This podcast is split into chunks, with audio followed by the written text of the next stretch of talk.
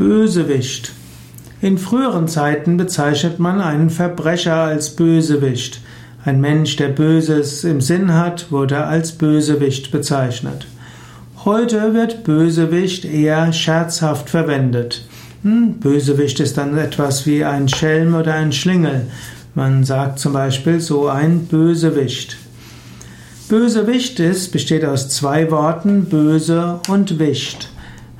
Wicht ist erstmal ein kleiner, ein kleines Wesen, ein Kobold, und später wurde als Wicht auch ein charakterloser Mensch bezeichnet.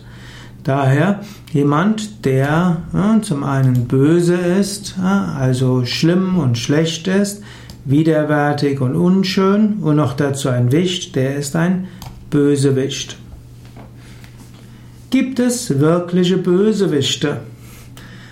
Wenn man Bösewicht als, äh, als jemanden definiert, der schlechte Handlungen tut, der unethische Handlungen tut, der andere schädigt, dann wird man offensichtlich sagen müssen, ja, es gibt Bösewichte.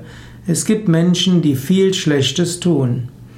Aber gibt es jemand, der wirklich von innen heraus böse und schlecht ist? Da kann man klar sagen, nein. Man weiß, jedem Menschen geht es eigentlich darum, zu einer Gemeinschaft dazuzugehören. Jeder Mensch ist am glücklichsten, wenn er Bestätigung von anderen bekommt.